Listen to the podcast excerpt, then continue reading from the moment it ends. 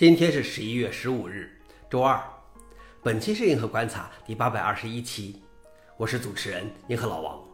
今天观察如下：第一条，手写代码导致美国宇航局的水手号探测器失败。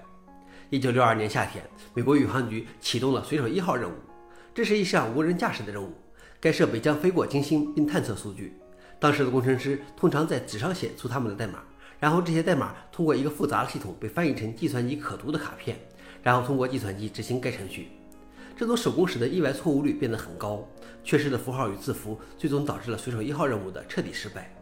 这次任务在当时花费了大约一千八百万美元，相当于今天的一点五亿美元。消息来源：SlashGear。老王点评：计算机发展早期，不说流程，就是工具也很简陋，但是就是这样也送上天那么多飞行器。第二条是一个简单的安卓锁屏漏洞获得了七万美元。研究人员发现，任何能拿到谷歌 Pix 手机的人都可以通过换上自己的 SIM 卡，并输入预设的恢复代码，从而绕过安卓操作系统的锁屏保护。这个漏洞的利用非常简单，但谷歌还是花了五个月的时间来修复它。谷歌为此向他支付了七万美元的奖金。消息来源：TechCrunch。老王点评：这个钱看似挣得容易，但是实际上研究人员投入了大量精力，才有可能遇到这样的一块狗头金。最后一条是，英特尔推出深度伪造实时检测工具。深度伪造视频现在无处不在，你可能见过名人说或做他们实际上从未做过的事情的视频。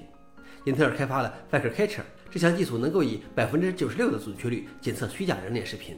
这是世界上第一个实施深度伪造检测器，它可以在几毫秒内返回结果。